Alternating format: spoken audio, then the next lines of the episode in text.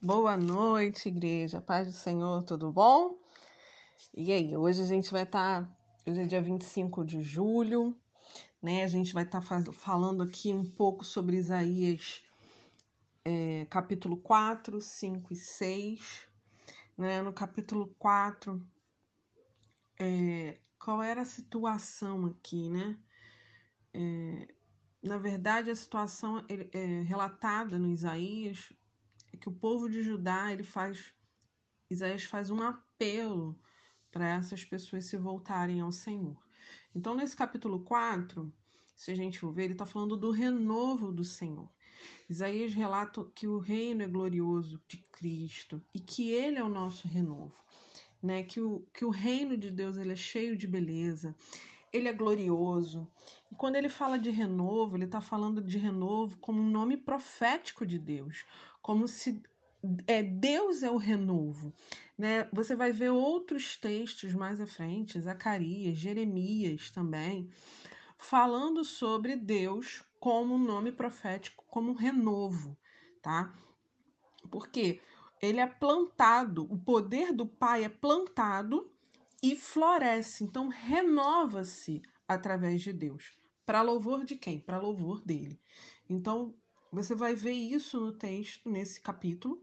Você também vai ver no versículo 3 e 4 ele falando de santidade, de purificação. Né? Quando você se renova, se você se renova em Deus, você busca santidade em Deus. Você busca purificação.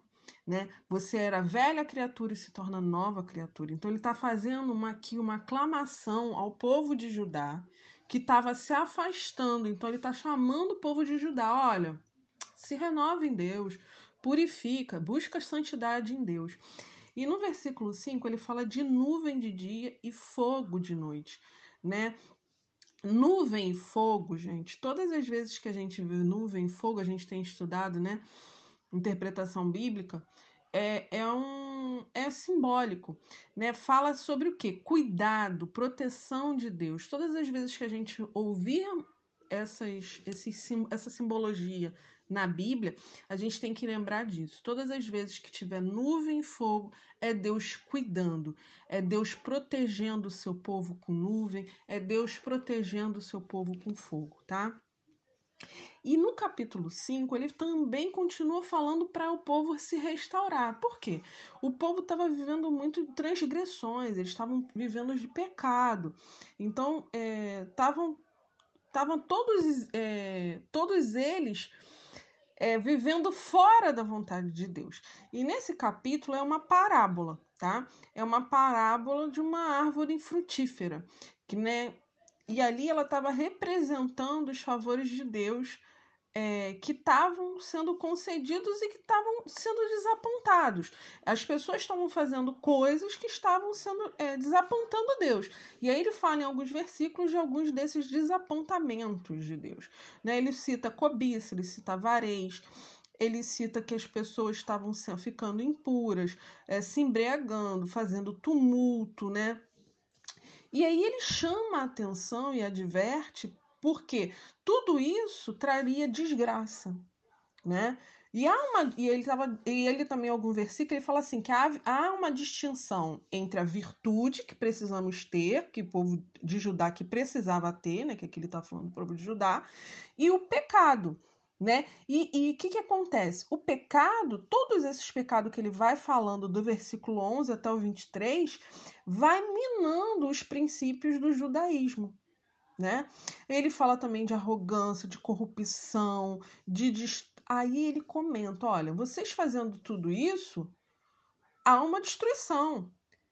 Vai vir um caos, vai, vai vir um tempo ruim, né?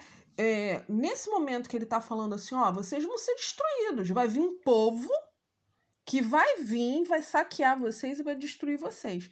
Ele está fazendo uma referência que mais à frente a gente vai ver em alguns capítulos, que é o exército de, Será, de Seraqueribe, que invade Judá, tá? Mas é, aqui nesse versículo, nesse capítulo, ele está fazendo já referência a isso. Deus alertando, olha, pode acontecer, se volta para mim. Senhor do tempo, já via lá à frente. O que ia acontecer com eles, tá? Já no capítulo 6, é, o profeta aqui é lindo o início do capítulo 6. Eu queria que vocês lessem, eu pudesse ler aqui todo para vocês, mas não dá. Né? É uma representação assim solene de consagração ao trabalho profético. Então, assim, Deus revela, mostra para Isaías tudo, sabe? Olha, não desiste, porque Isaías estava pensando em desistir, né? Assim, ele já estava assim, sabe, sem ânimo, estava desencorajado, né? Ele, ele, ele tinha uma missão para cumprir e ele estava desencorajado frente àquele povo fazendo tudo aquilo de errado e ele não estava conseguindo chamar o povo para ter um coração é, de renovo diante de Deus. Então, assim, Deus dá uma visão tremenda para Isaías, da glória dele, descreve anjo, descreve asa, descreve tudo.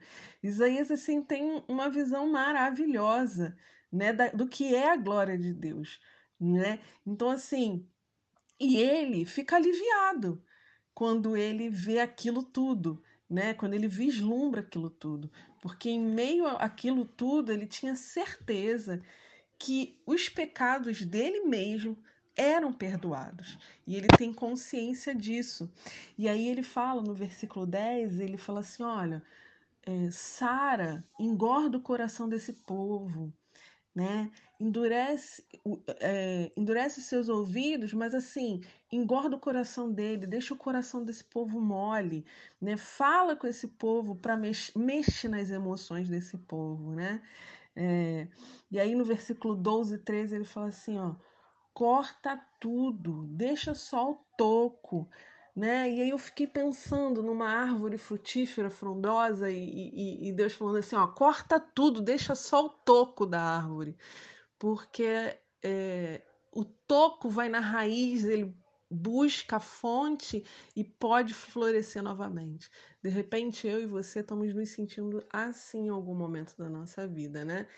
É, que fomos cortados, que não podemos sonhar mais, que os nossos sonhos foram frustrados, que a gente não vai dar conta daquilo que Deus é, nos deu para fazer.